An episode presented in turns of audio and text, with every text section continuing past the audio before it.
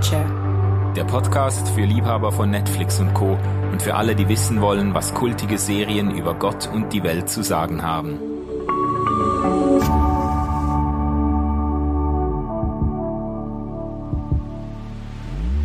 Hallo zusammen, liebe Freundinnen und Freunde der Popkultur. Herzlich willkommen auf meinem Podcast Popcorn Culture. Wir beschäftigen uns jeden Monat mit einer Serie und sprechen mit einem Gast darüber und versuchen herauszufinden, was uns diese Serie zu sagen hat, was sie über Gott und das Leben und den ganz normalen Wahnsinn des Alltags verrät. Und heute haben wir einen tollen Gast hier, nämlich niemand geringeren als Evelyn Baumberger. Wir kennen uns schon lange. Ja, hallo Manu, danke für die Einladung. Ja, wir haben uns, ich glaube, Jahrzehnte aus den Augen verloren mhm. und sind uns dann hier bei RefLab wieder begegnet. Du arbeitest für RefLab. Genau. Und äh, hast jetzt endlich zugesagt, mit mir über eine Serie zu sprechen. Du bist jetzt nicht der absolute Netflix-Junkie, sondern du, du wählst gezielt aus, was du äh, sehen möchtest und genau. äh, kannst dir dann auch Pausen gönnen und so. Ja, genau. Ähm, ich habe noch ein Leben im Unterschied zu dir. ja, liebe Freunde. genau. Ähm, aber wir sprechen heute über ein Netflix-Format, ein, eine ganz neue Serie. Kannst du mal so ein paar Einblicke geben, worum es da geht? Wir sprechen heute über das letzte Wort mit Anke Engelke. Anke spielt die Carla Fatius, die Frau eines Zahnarztes, und die feiern ihren 25. Hochzeitstag. Und am Abend dieser Party, der Silberhochzeit, stirbt Stefan ganz plötzlich. Und Carla steht dann alleine da und plant erstmal die Beerdigung von Stefan. Und dann stellt sich heraus, dass sie eigentlich kein Geld hat, dass äh, er gar nicht mehr als Zahnarzt gearbeitet hat und ihr entsprechend auch kein Vermögen hinterlassen hat. Ähm, aus dem Kontakt mit dem Bestattungsunternehmer ähm, merkt dann aber Carla ihr Talent für diesen, äh, diese Branche und macht sich dann nach der Bestattung ihres Mannes als Trauerrednerin selbstständig. Sie macht einen Kurs oder ein Diplom, ein mhm. Trauerrednerinnen-Diplom, gell? Eine Schnellbleiche, muss man sagen. genau. Und fängt dann an, Trauerreden äh, zu halten. Was hat dich, was hat dich an der Serie begeistert? Weil ich, ich weiß noch, wir haben nämlich ein paar Mal schon diskutiert, mhm. äh, könnten wir nicht mal ein Podcastgespräch machen? Wir haben verschiedene Serien schon angedacht. Viele hast du dann selber nicht gesehen und bei anderen warst du dir nicht so ganz sicher. Und dann plötzlich bist du gekommen und hast gesagt, das letzte Wort mhm. dieser Serie, darüber möchte ich sprechen. Warum? Erstens hat mich begeistert, dass mit Anke Engelke eine Frau im, wie man so schön sagt, mittleren Alter die Hauptrolle spielt. Mhm. Und man sieht ja das auch an, im Gegensatz zu ähm, den Hollywood-Frauen, die irgendwann so alterslos werden und immer aussehen wie 25. Mhm. Ähm, die Anke da sieht man die Falten, man sieht, dass sie nicht mehr die Jüngste ist und das gefällt mir. Das ist eine ähm, Frau, die Hauptrolle spielt und eine starke Frau ist, ähm, die aber gleichzeitig auch sehr, es ist ja doch eine emotionale Serie. Also ich habe ich hab selber beim Zuschauen die ganze Zeit geweint. Ja, ja sie man spürt so, ähm, es ist eine sehr echte Figur. Mhm. Und was mich natürlich fasziniert, ich bin Theologiestudentin und in der Ausbildung zur Pfarrerin und da ist, ähm, da sind Bestattungen natürlich ein Thema mhm. dieses Berufs. Und das war auch spannend, da zu sehen, wie macht das die Carla in der Serie, ähm, was habe ich da schon für Erfahrungen oder miterlebt, das äh, fand ich sehr interessant. Mhm. Gut, hast du das noch gesagt äh, mit dem Theologiestudium. Das wollte ich nämlich bei der Vorstellung schon loswerden.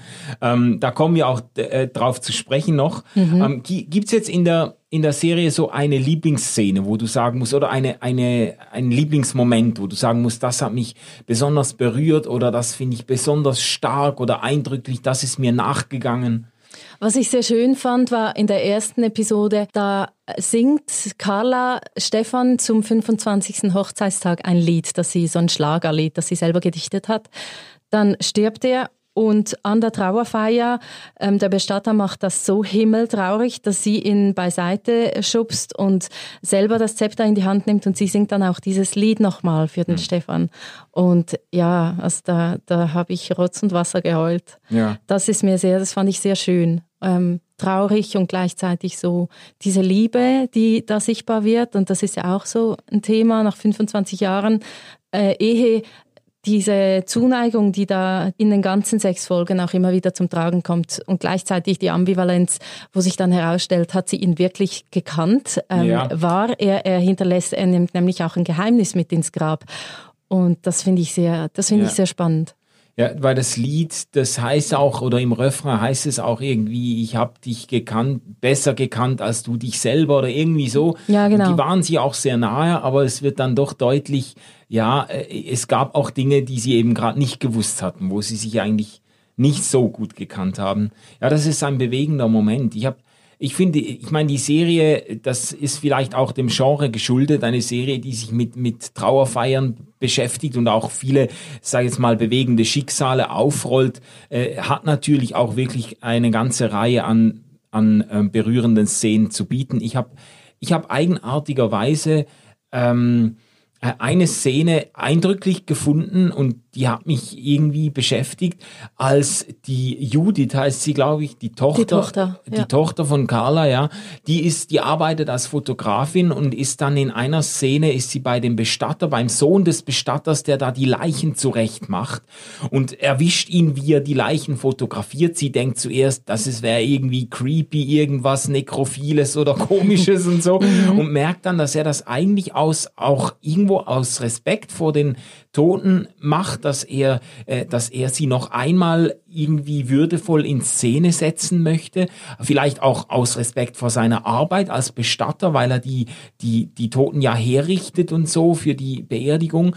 Aber jedenfalls kommt sie dann auf die Idee, ihm zu helfen dabei und fängt dann an, eben ähm, mit professioneller Ausleuchtung diese Toten zu fotografieren und zeigt ihm dann nicht ohne Stolz auch ihre ersten Bilder. Und ich fand das irgendwie berührend, weil das hat so etwas, das hat so etwas Würdevolles gehabt, wie sie den, den Toten noch mal so einen, ein letztes Mal ähm, irgendwo die Ehre erwiesen mhm. hat und mit den Fähigkeiten ihres Berufs sie noch mal so richtig gut in Szene setzt. Das fand ich irgendwie, mhm. ich fand das irgendwie stark. Das hat ja auch so etwas, ähm, also mich hat das dann erinnert an so Instagram-Profile von Bestatterinnen und Bestattern oder Menschen, die beruflich mit dem Tod zu tun haben. Das ist ja etwas, was mir ähm, in den letzten zwei Jahren vielleicht extrem aufgefallen ist, dass der Tod da ein Thema wird. Und da habe ich sofort auch dran gedacht, wo er ähm, diese Menschen mit dem Handy fotografiert. Ja. ja teilt er das jetzt irgendwo oder äh, wo, wofür ja. braucht er das? Und das ist ja schlussendlich nur seine Dokumentation.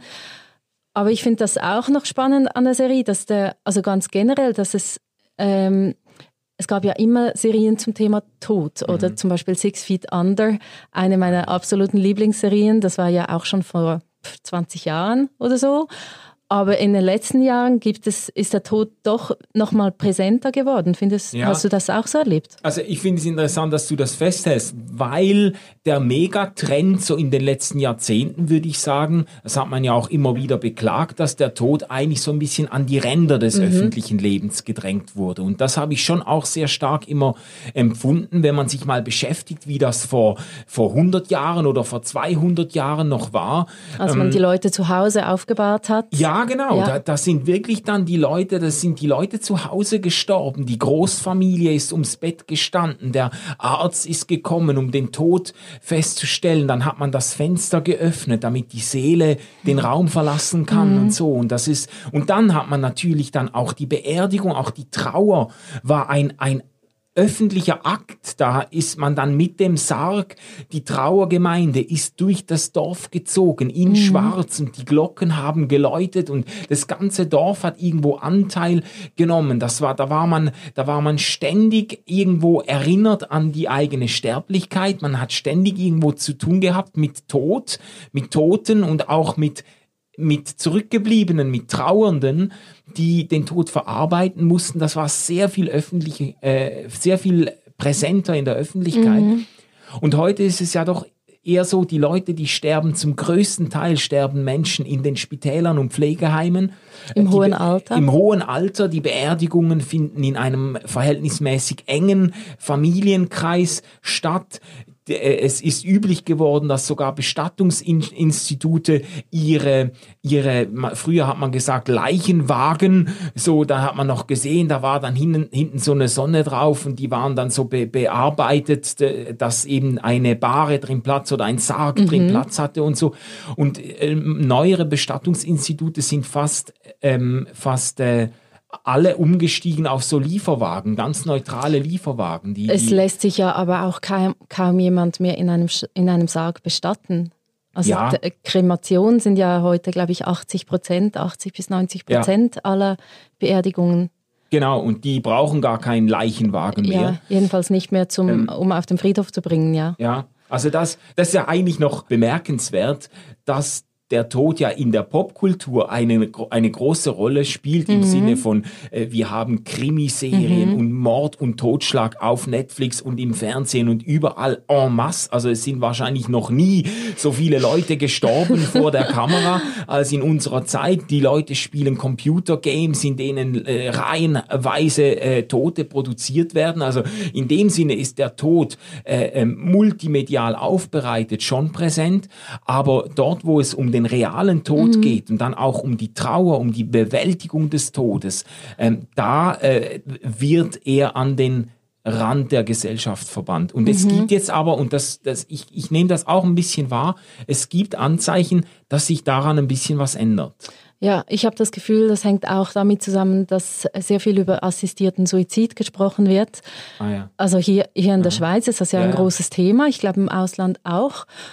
Und dass da man wie den Tod nicht mehr als ähm, irgendwann stirbt man dann und man hofft dann, dass es so gnädig wie möglich ist, sondern man hat wie eine Alternative oder eine Wahl, mit der man sich zu Lebzeiten auseinandersetzt. Ja. Ich glaube, das, das trägt schon auch dazu bei, dass man mehr dazu, darüber diskutiert und dann auch halt die Social Media, oder? Ich folge auf Instagram einigen Menschen, die ähm, eben zum Beispiel ein Hospiz leiten oder die Bestatter, Bestatterin sind oder Pfarrpersonen, bei denen das auch immer wieder ähm, ein also, Thema wird. Das und witzig, das ist, du, du, folgst denen auf, auf ja, Twitter. Ja, ich, ich denke, ich kann da was lernen für meinen Beruf als Pfarrerin später.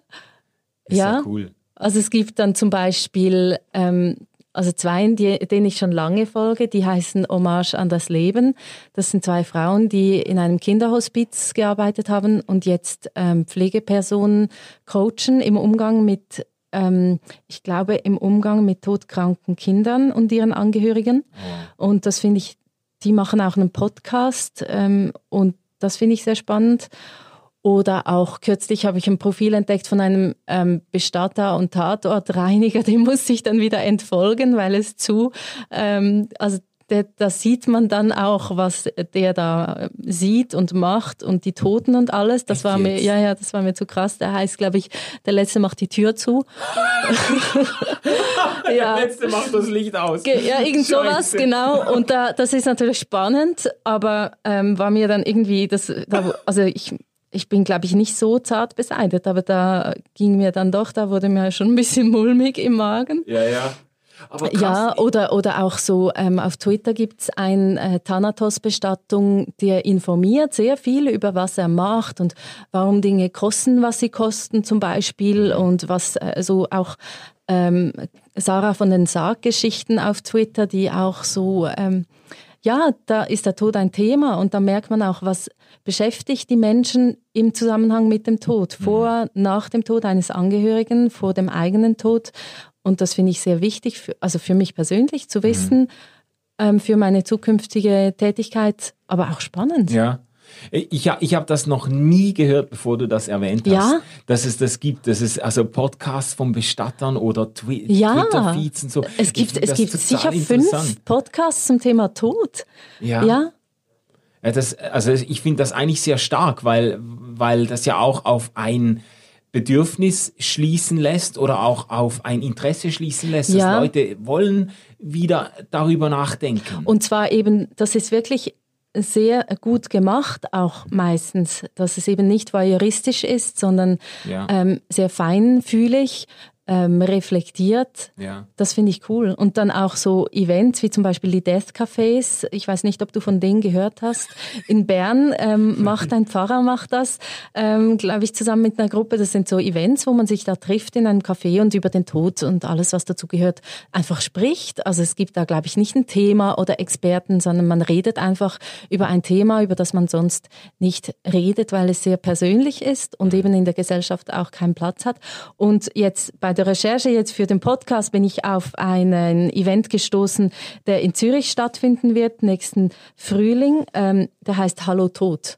Und da gibt es, glaube ich, so eine Veranstaltungsreihe mit Workshops und so weiter. Also ich, ich nehme da wirklich auch ein ähm, Interesse statt, das über Voyeurismus hinausgeht und mehr auch damit zu tun hat, mit der eigenen Sterblichkeit auch Ja. und mit der Auseinandersetzung mit dem eigenen Tod, der ja irgendwann unweigerlich kommt. Ja, ja. Auch Also ich finde das eigentlich eine sehr, sehr verheißungsvolle Entwicklung, weil ich glaube, das Verdrängen des Todes an die Ränder der Gesellschaft und auch das Verdrängen des Todes in, im eigenen Leben äh, ist eigentlich ähm, keine gesunde Entwicklung. Ist eigentlich etwas, ich habe das auch schon erlebt bei Menschen, äh, die jetzt äh, schwer krank wurden und wussten, sie müssten sich eigentlich auf den Tod vorbereiten, was das kosten kann und was das auch für Verwandte kosten kann, sich damit auseinanderzusetzen. Aber ich habe dann auch gesehen, was es bedeutet, wenn jemand diese Auseinandersetzung einfach verweigert und dann Für die Angehörigen. ja, danach. für die Angehörigen auch, wenn man nicht darüber sprechen kann, wenn die Dinge auch überhaupt nicht geregelt sind, obwohl man, äh, es gibt ja immer Fälle, wo man die Dinge nicht regeln kann, bei Unfällen oder wenn jemand völlig unverhofft aus dem Leben gerissen wird, aber in Fällen, wo man sich hätte vorbereiten können und da hat einfach irgendwo der Mut gefehlt oder ich weiß nicht, da, da wollte man sich nicht auseinandersetzen damit und das ist eine, eine große Tragödie auch für die, für die Hinterbliebenen dann. Das ist ja auch in der Serie ein Thema in einer Episode, wo ein äh, älterer Mann an Lungenkrebs ähm, sterben wird. Ähm, und der hat eine sehr interessante Familienkonstellation oder Beziehungskonstellation, sage ich jetzt mal. Ja. Und ähm, da geht es ja auch darum, wessen Wünsche werden jetzt berücksichtigt für die Beerdigung. Der will eigentlich alles regeln, aber nicht so, wie das seine Angehörigen ähm, für hilfreich für sich und für den Abschied fänden. Ja. Was ist denn dein persönlicher Bezug jetzt zu, äh, zu Tod oder Trauer oder ähm, hast, hast du da ich ich kenne Leute, die haben so eine Phase gehabt, in der sie sich wahnsinnig intensiv mit Tod auseinandergesetzt haben. Ich kenne auch, habe auch von Teenagern schon gehört, dass sie eine Zeit lang fasziniert waren von allem, was mit Tod zu tun hat. Ich habe das nie so, ich habe das nie so erlebt. Ähm, aber was hast du, was würdest du jetzt sagen, was hat deine, was hat dein Bild oder deine Haltung zu Tod und Trauer geprägt? Ähm, sehr persönliche Frage. Ich war jetzt keine von diesen Teenagern, die sehr fasziniert war vom Tod. Ich ähm, habe das auch lange gar nicht als, als nahe erlebt. Also obwohl mein Vater, der war auch Pfarrer und aber diese Abdankungen, die waren eigentlich, die waren sehr beruflich. Ähm, also in meinem Empf- Empfinden, Ja. da hatten wir nichts damit zu tun. Ähm, ja, aktuell im Frühling ist mein Großvater gestorben und das war schon sehr ähm, prägend, denke ich, diesen ähm, Prozess zu sehen. Er war lange, lange krank und ich habe, äh, er ist eine sehr wichtige Figur für mich gewesen Ja. in der Kindheit und dann auch dieses Abschied nehmen können und äh, diese, dieses Ende. Ich war nicht dabei, als er starb, aber ich habe ihn zwei Tage vorher noch besucht. Das ähm, war sehr prägend für mich auch zu sehen, wie jemand ähm, sterben möchte und so wartet, bis dieser Zeitpunkt dann da ist. Ähm, ich kann das jetzt irgendwie noch gar nicht sehr reflektieren, Ja. aber Ja. ich merke, dass das war mir sehr nahe und das wird wahrscheinlich auch meinen Umgang mit dem Sterben prägen. Mm, Für mich ist es insofern ein Thema, dass ich mir halt überlege, ja, wa- was wäre, wenn ich, und das überlege ich mir manchmal, was wäre, wenn ich jetzt sterben würde? Wäre das okay? Und mich dann, also natürlich ist es nicht okay, ich lebe sehr gerne, aber so könnte, hätte ich dann noch, hätte ich dann noch Dinge, die ich machen wollte Ja, oder ja, ja. wäre ich da völlig auf dem falschen Dampfer mit meiner Lebensgestaltung im Moment und so. Das ist so ein, so ein ähm, Korrektiv vielleicht oder eine, eine Messlatte ja. für auch das eigene Leben. Und ich empfinde mich natürlich auch als privilegiert, mir das überhaupt überlegen zu können. Ja, aber ich finde das eigentlich eine hilfreiche oder wichtige Frage. Fragst du dich das nie? Äh, doch, ich habe mich das auch schon gefragt. Ähm, und bin dann auch zum Schluss gekommen. Ich weiß noch, wo, mir, wo mich da die Erkenntnis mal ereilt hat. Vor einiger Zeit äh, bin ich zum Schluss gekommen, nein, eigentlich dürfte ich jetzt noch nicht sterben, weil ich wirklich Dinge habe, die ich zum Beispiel mit meinen Eltern noch nie besprochen habe oder hm. so, wo ich sage, das, das müsste ich eigentlich mal noch sagen können. Oder Und dann packst weil, du das jetzt an? Ja, ja, das habe ich dann auch, ähm, das, das habe ich dann auch angepackt und angesprochen, weil, weil ich gemerkt habe, irgendwie, das würde sich jetzt, mal ganz abgesehen davon, mhm. dass es natürlich ein Gedankenexperiment ist und ich mir gar nicht ausmalen möchte, wie meine Familie jetzt äh, mhm. äh, ohne ihren, äh, ohne Vater zurechtkommen muss und so, aber ähm, äh, für mich jetzt, rein für mich, das, was du gesagt hast, weißt du, äh, habe ich das Gefühl, mein Leben ist irgendwo im Reinen, dass ich auch mhm. loslassen mhm. könnte oder so. Und da habe ich dann sagen müssen, nein, äh, äh, das könnte ich jetzt noch nicht. Und da, äh, das hat mich dann auch nach, nachdenklich gemacht.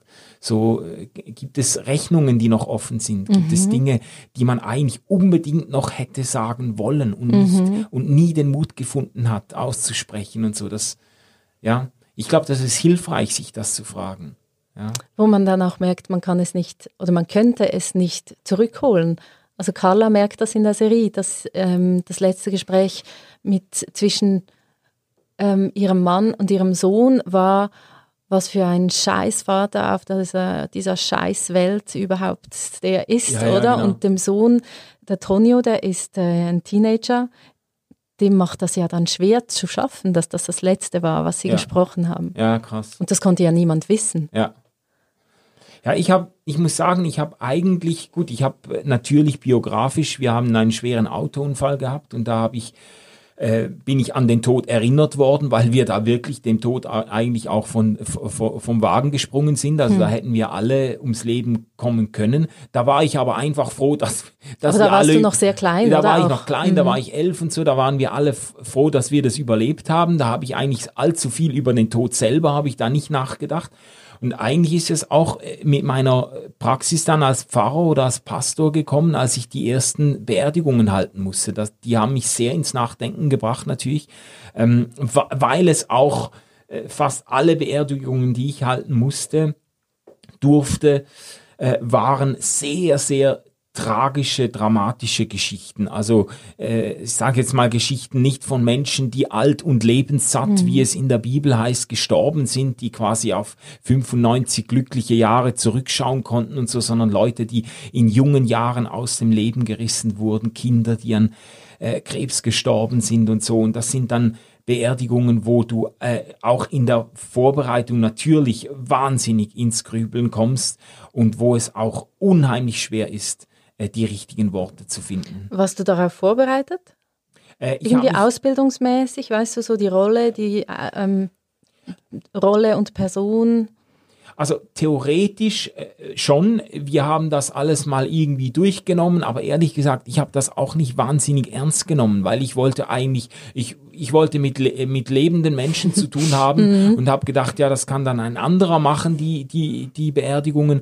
Und ich bin davon sehr, sehr überrumpelt worden und hm. habe also mhm. natürlich mit den ersten Beerdigungen, da habe ich eine, die erste weiß ich noch, da habe ich eine volle Arbeitswoche, habe ich nur gearbeitet, bis das einigermaßen zusammen war, bis ich da die richtigen Sätze und alles und ob es dann die richtigen waren, weiß ich gar nicht, aber bis ich da mal ein paar Dinge zusammen hatte, die ich sagen wollte, das ist mir wahnsinnig schwer gefallen. Also ähm, deshalb habe ich diese, äh, die, diese Serie auch mit großer persönlicher Beteiligung irgendwo gesehen, weil ich, weil ich gedacht habe, das ist eine Wahnsinnsherausforderung, solche Trauerreden mhm. äh, zu halten, persönlich auf den Menschen eingehen, aber doch dann irgendwo noch so etwas wie Trost vermitteln, so etwas mhm. wie Hoffnung oder Halt oder also. Ja, man ist ja schon auch Seelsorger für die, für die Hinterbliebenen, ja. wahrscheinlich in erster Linie. Ja nach einem Todesfall. Ja, ja. ja.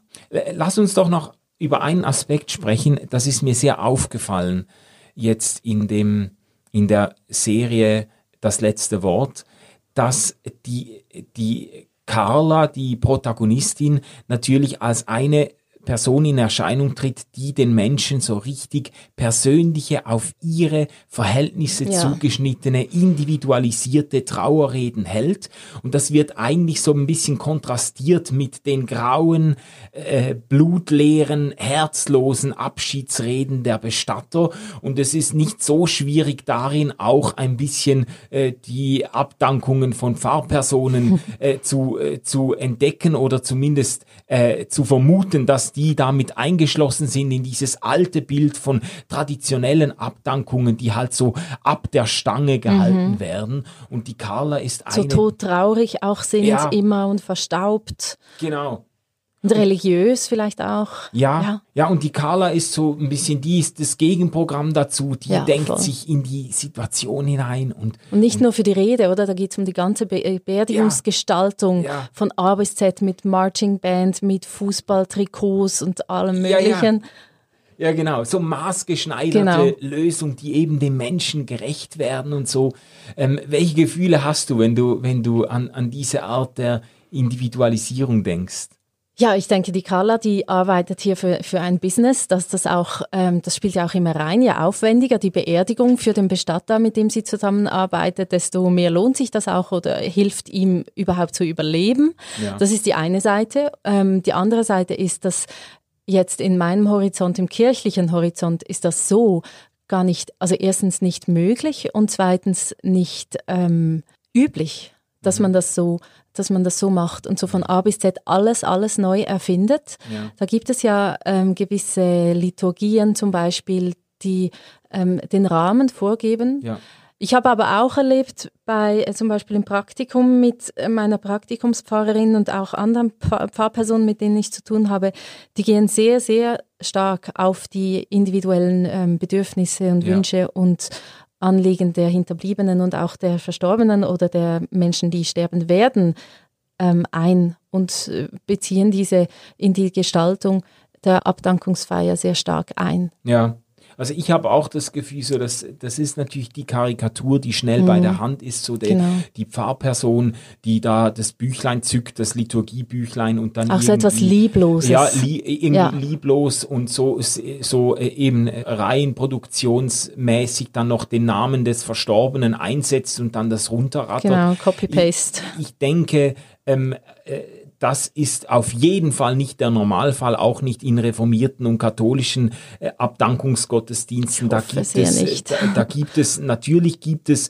liturgische Rahmenbedingungen, es gibt bestimmte Gebete, man spricht das Vaterunser und so weiter, da gibt es ritualisierte Elemente, aber da wird auch immer eigentlich auf den Einzelnen eingegangen, man liest einen Lebenslauf, man erarbeitet etwas mit den, mit den Hinterbliebenen. Also ich habe das auch als sehr zeitaufwendig aufwendig immer erlebt, äh, gerade weil ich eben den Einzelnen auch gerecht werden wollte. Mhm. Also äh, so dieses, dieses sehr schwarz-weiße Bild äh, trifft sicher die heutige Abdankungspraxis auch in Kirchen nicht wirklich. Es ist ja so analog auch mit Hochzeitsfeiern, oder? Auch Hochzeitsfeiern äh, werden immer individueller und die Wünsche immer ausgefallener. Ja.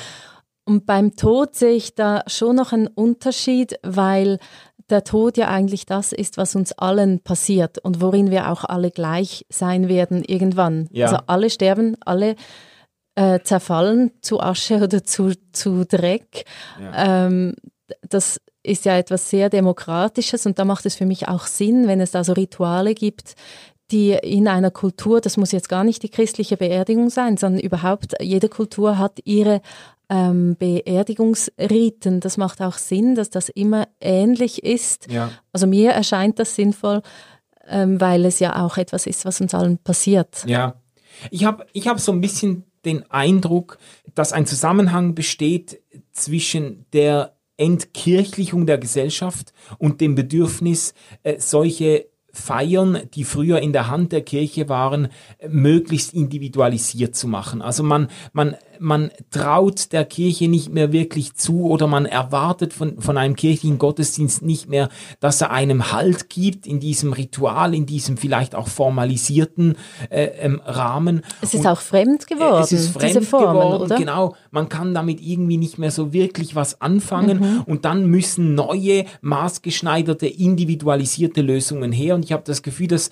so ein bisschen ein Zusammenhang besteht, weil lange Zeit haben Menschen ja gerade in den Ritualen, gerade in einem gemeinsam gesprochenen, auswendig gelernten Gebet, einem Vater unser und so weiter, gerade in diesem Zuspruch, der bei jeder Beerdigung gleich war oder in einem Trauversprechen, das vorformuliert war, da haben Leute auch Halt gefunden, da hat man sich dran festgehalten, da hat man gesagt, das ist eben jetzt etwas überindividuelles. Und äh, mir ist das auch so gegangen immer wieder, jetzt gerade du hast vorhin äh, Hochzeiten angesprochen, ich habe das Gefühl gehabt, die Hochzeitswünsche werden immer individualisierter, mhm. also die Leute wollen auf Stoppelfeldern und im Wald heiraten und äh, unter Wasser habe ich noch nicht erlebt, aber es, wird, es, es muss ganz exklusiv sein, ich habe kaum mehr Trauungen gemacht, in denen ein vorformuliertes Trauversprechen vorkam, es war klar, das Braupaar will das Trauversprechen selber formulieren und selber, das soll ja persönlich sein, nicht so ab der Stange und so. Ähm, und dasselbe kann man bei Beerdigungen auch äh, beobachten. Es gibt ja eine Stelle, wo der, wie heißt der, Andreas Borowski, dieser der Bestatter, Bestatter ja, äh, wo der dann so einen Wutausbruch hat, wo er sagt irgendwie so, ja, Wikinger-Beerdigungen, Klangschalen, schamanistische, ja, genau. irgendwas, was ist das für ein Scheißdreck und regt sich ja, so genau. auf, weil er sagt, diese ganzen exklusiven Bedürfnisse, die Leute haben für die Beerdigung, ich kann dem gar nicht mehr gerecht werden. Ich kann da nicht alles, ich kann nicht die ganze Klaviatur von, von äh, weltweiten Bestattungsritualen abspielen und so, das, das geht gar nicht mehr. Er ist auch sehr müde, oder? Ja. Er mag auch nicht mehr. Er steht unter wirtschaftlichem Druck, seine Firma überhaupt zu ähm, behalten, weil die Leute nicht mehr bereit sind, dann auch entsprechend zu bezahlen. Ja, äh, das wird auch so deutlich in der Serie, habe ich das Gefühl, so dass der Bestattungswesen ist natürlich ein Business geworden. Also da kann man, da muss man sich, da ist ein Konkurrenzkampf, das ist Teil des Marktes, da muss man sich profilieren, da braucht man ein Logo, da muss man Werbung platzieren, da muss man sich irgendwie durchsetzen auf einem Markt, ja. Und die Frage ist jetzt natürlich, ob die Kirche hier auch einfach äh, mit ihren äh, Abdankungsfeiern, ob die da äh, auch auf diesem Markt mitspielt. Genau, volles Rohr irgendwie ja. sagt, ja, wir konkurrenzfähig. Haben auch, genau, wir haben da äh, Abdankungspfarrpersonen, ja, genau. die machen nichts anderes, das kostet dann eine Stange genau. Geld, dafür kannst du dich dann von mir aus deine Asche in einem Fußball äh, äh in, in die Erde senken lassen, ja, genau. wenn du ein FCB-Fan Und du fragst dich jetzt, ob es soweit kommt? Ja, oder kommen ja. sollte. Es ist schwierig, schwierig zu beantworten, denke ich. Also es macht auch Sinn, hier einen gewissen Grad an Spezialisierung vielleicht zu erreichen. Mhm. Äh, obwohl es gibt natürlich, ich weiß von Pfarrpersonen, die mit großer Begeisterung äh, Beerdigungen machen. Und die meinen das auch nicht makaber. Ich glaube, ich fände das auch schön. Äh, das ist etwas vom Schönsten in meinem Beruf, ja. wenn man äh, einem Menschen einen würdevollen äh, Abschied geben ja. kann und Menschen Hoffnung zusprechen kann. Die, die lieben das ein Stück weit. Das ist äh, eine ihrer liebsten Aufgaben. Aber ich weiß auch von, von Pfarrern, die mir gesagt haben, du, ich habe teilweise in meinem, meiner Pfarrpraxis habe ich irgendwie fünf bis sieben Beerdigungen pro Woche gehabt. Hm. Das hat mir einfach fast das Genick gebrochen, mhm. weil am Sonntag ist die Gemeinde im Gottesdienst, will eine Predigt hören, da hast du noch äh, Verwaltungsaufgaben und Seelsorge und dann musst du sech, fünf, sechs, sieben Abdankungen vorbereiten. Und das der Anspruch ist, ist sehr ja, hoch, ja. ja ähm, wie, wie hast du das denn, du hast mich vorhin gefragt, wie hast du das denn erlebt jetzt im Theologiestudium? Fühlst du dich vorbereitet für Abdankungen oder wirst du darauf vorbereitet oder gibt ja. man da einfach einfach irgendein ein Liturgiehandbuch hm. mit? Ja, also im Studium selber ist das nicht groß ähm, Thema gewesen bisher. Aber man macht ja, das ist wie bei der medizinischen Ausbildung, da machst du, oder bei den Juristen, da machst du das Studium und nebenbei die Berufsausbildung. Das ist in der Kirche auch so. Also ich studiere Theologie und gleichzeitig habe ich parallel dazu die Ausbildung ins Pfarramt. Und da ähm, habe ich jetzt gerade ein halbes Jahr Praktikum gemacht und da ist das ein großes Thema. Also da läufst, läufst du mit einer Pfarrperson mit. Ähm, und bist bei äh, Seelsorge, Trauergesprächen dabei, bei äh, Abdankungen dabei. Ähm, einige meiner Kolleginnen und Kollegen durften auch selber Abdankungen halten. Das hat sich bei mir jetzt nicht ergeben, ähm, auch wegen Corona und so, ja, ähm, ja. weil das Praktikum da reduziert geführt wurde. Ich fühle mich da schon vorbereitet, ja, auch und was ja mindestens die Hälfte dieser äh, Sache auch ausmacht, auch in der Seelsorge mit den Personen, mit denen du da zu tun hast, ähm, da gibt es auch Praktika, wo man lernt, was, ja, wie, wie verhält man sich da, was gibt es für ähm, Herangehensweisen, ja. was sind so die No-Gos in so einer Situation. Ja. Hast Aber du mal eine Beerdigung völlig verkackt? Nein, das, also, das, das, das müsstest das du da der Super fragen. Das müsstest ja. du die Angehörigen fragen. Aber ich habe, gut, ich habe ein, zweimal gedacht, ich hätte den Ton nicht wirklich gut getroffen. Also, so, also zu salopp oder zu traurig? Nein, nicht, oder? Ja, nicht unbedingt, aber irgendwie das Gefühl gehabt, ich bin jetzt dieser Zielgruppe nicht, nicht genügend gerecht geworden. Ich habe einmal eine, äh, eine Abdankung gehalten für eine junge Frau, die irgendwie mit 25 an Leukämie äh, gestorben ist. Und ich mm. habe mit ihrem mit ihrem Mann diese äh, Trauerfeier vorbereitet und so. Und die waren sehr so, sage jetzt mal religiös ganz ähm, äh, äh, frei unterwegs sind, aber beides Italiener gewesen aus einem ganz katholischen Hintergrund. Und da habe ich zum Beispiel zu wenig berücksichtigt, dass natürlich wenn katholische, wenn eine italienische katholische Großfamilie in eine Kirche kommt, dann erwarten die eine katholische Abdankungsfeier. Und der wollte sogar noch irgendwie ein Lied von einem äh, italienischen Pop-Musiker, äh, dessen Name mir ah, jetzt ja. nicht einfallen will, aber irgendwie so Eros Ramazzotti-mäßig, also ah, ja. nichts Geistliches wollte der noch abspielen und dann da habe ich das Ganze einfach so frei und persönlich ja. und so. Und das war für viele, glaube ich, eine Überforderung, weil die jetzt gerade diese katholische Familie, die haben wahrscheinlich ähm, die hätten jetzt wirklich Halt gefunden in dieser alten Liturgie. Ja, in, in diesem, Rahmen. In diesem Rahmen. Man weiß, was, was ja, jetzt kommt. Und den habe ich ihnen nicht nicht geboten. Ja. Ich habe das dann, ich, ich habe das versucht, ganz persönlich und berührend und nahe bei, bei der Person zu machen und so. Und das, ich glaube, das war nicht der richtige Ton. Das, mhm. das, das, das hätte mir äh, vorher klar werden müssen. Und das wurde ja. dir aber auch nicht klar gemacht vorher von, von diesen Angehörigen? N nicht unbedingt, dass nein. diese Erwartung nein, da sein nicht. könnte? Überhaupt ja. nicht. Und das hat mich aber auch gelehrt. Ich ja. frage ja seither bei jeder Trauung ja. und bei jeder Abdankung immer, mit welchen Leuten rechnet ihr? Wo kommen die her? Was haben die für eine religiöse Sozialisierung mhm. und so? Mhm. Aber das Interessante vielleicht zum Schluss jetzt noch, das Interessante bei der Serie, das letzte Wort fand ich halt auch, dass das Religiöse eigentlich äh, fast keine Rolle spielt. Das kommt nicht vor. ja. ja. Also, also an einer Stelle sagen Sie, glaube ich, am Telefon, ja, und Sie wollen natürlich nicht in die Kirche oder irgend sowas, oder? Ah ja. Also ich glaube, das kommt einmal vor, äh, in aller Selbstverständlichkeit, ja, nee, die wollen keinen Pfarrer. Pfarrer soll es nicht sein. Ja. Ja. Ja, es, ich glaube, es gibt ja schon ab und zu findet so eine Feier, findet ja dann irgendwie in einer Kirche statt oder in einer Abdank kirchlichen Abdankungskapelle äh, ähm, äh, oder irgendwie so. Aber der Glaube kommt eigentlich nicht zur Sprache. Gell? Ja, nee, das überhaupt das Leben nach dem Tod, das wird ja nur in Carlas eigener Geschichte eigentlich thematisiert, dass sie sich auch, nachdem er gestorben ist, mit ihrem Mann, sie spricht natürlich noch mit ihm und so, ja ähm, wie das wahrscheinlich die meisten Leute machen, nehme ich jetzt mal an, oder? Ja. ja ähm, aber so das Leben nach dem Tod ist, ist ähm, völlig im Auge des Hinterbliebenen ja. wahrscheinlich. Und ja, Religion kommt nicht vor, aber ich nehme jetzt auch an, das hat damit zu tun, dass die Serie halt einfach sehr Mainstream ist und Religion, glaube ich, auf Netflix überhaupt, ähm, wenn dann nur sehr karikiert vorkommt.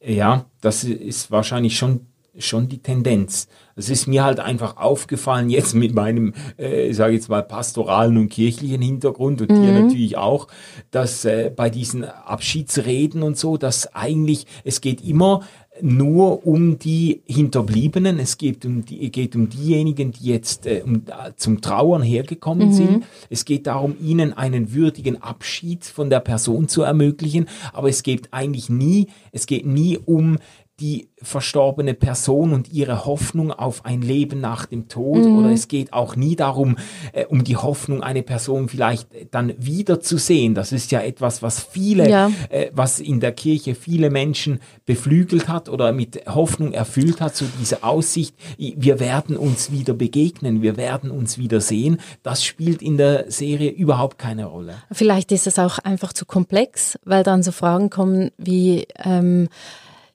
ja, wie, wie also wo sieht man sich dann? Ist das dann im Himmel? Wenn es der Himmel ist, gibt es dann auch eine Hölle? Kann es sein, dass die Person in der Hölle ist und ich bin dann im Himmel oder umgekehrt? Noch schlimmer, oder? oder ähm, wenn ich dann in 20 oder 40 oder 60 Jahren sterbe und ich treffe dann die andere Person wieder, dann sind wir ja auch nicht die gleichen, die wir jetzt hier waren. Das wirft ja auch sehr viele komplexe Fragen auf und dann noch die ganze Frage nach Gott und wer ist dann Gott und was spielt Gott für eine Rolle in diesem Ganzen? Ähm, das halte ich jetzt für äh, ich finde es schade, dass es gar nicht vorkam. Mhm. So auch ähm, gelebter Glaube äh, spielte keine Rolle. Niemand von diesen Personen war religiös. Ähm, aber ich verstehe auch, warum es nicht vorkam, ehrlich mhm. gesagt. Ja, ja. Ich also, wüsste jetzt nicht, wie ich das eingebettet mhm. hätte. Und da gibt es aber eine, ähm, eine Folge, die mich sehr beeindruckt hat. Da war, äh, da ist ein, auch ein junger Mann ist äh, verunfallt, verunglückt äh, und gestorben und die Eltern kommen dann beim Bestatter vorbei und es kommt heraus, dass dieser junge Mann ganz schlimme Dinge noch getan hat in mhm. den letzten Jahren. Und diese Auseinandersetzung damit, die fand ich dann schon sehr ähm, so sehr feinfühlig, dass man einerseits das nicht verharmlost hat und totgeschwiegen hat mhm. äh, und andererseits auch den Menschen nicht darauf reduziert hat. Das äh, ist für mich sehr ähm, ja so gnädig, oder? Ja, so ähm, die Person und alles, was sie falsch macht. Und trotzdem wurde sie geliebt und trotzdem findet sie jetzt ihre Ruhe. Ja, das ist ein Stück weit, ohne dass das Wort genannt wird, war ein Stück weit auch das Thema Vergebung im Raum. So, mhm. Wie kann man einen Menschen auch loslassen, der irgendwie an einem selber oder an anderen schuldig wurde? So, Auf eine ist, sehr gesunde und verständnisvolle ja, Weise. Das fand ich, das fand ich auch sehr stark. Ähm, mir ist es der, das Fehlen des religiösen Horizontes oder so, das ist mir natürlich schon auch aufgefallen, weil ich auch Abdankungen gehalten habe mit einem mehrheitlich entkirchlichten oder säkularisierten äh, Publikum, sage ich jetzt mal. Also wo ich wusste, da sind jetzt die allerwenigsten, ähm, sind jetzt äh, in den letzten zehn Jahren überhaupt in einer Kirche gewesen, manche vielleicht noch gar nie.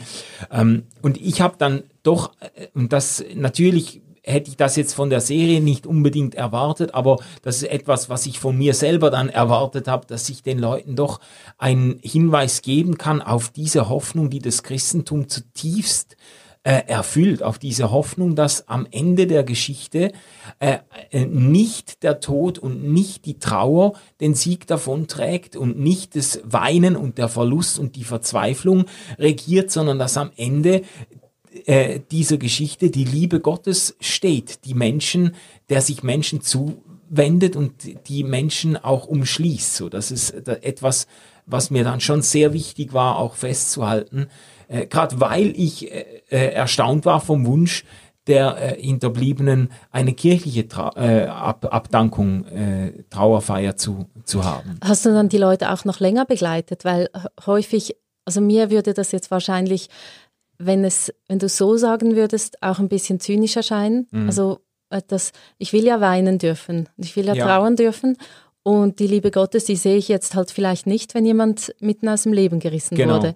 Da finde ich es dann schon auch schön, wenn man ähm, da ein, das auch als Trauerprozess sieht und nicht als Abschied und dann geht es weiter, weil Trauern ja. ja. auch etwas sehr Individuelles ist und das kommt ja ähm, in der Serie auch fast ein bisschen zu kurz es kommt nicht gar nicht vor, aber schon, dann ist dann fertig und dann ist dann gut, oder? Und mhm. auch Carla, da stirbt ihr Mann und dann gibt sie die, die Abdankungsfeier und dann hat man über mehrere Episoden den Eindruck, ja, die hat das jetzt im Griff und die hat jetzt ihre Berufung gefunden als Trauerrednerin ja, ja. und macht das super und perfekt. Und das stimmt ja auch nicht so ganz. Ja, ja, ja.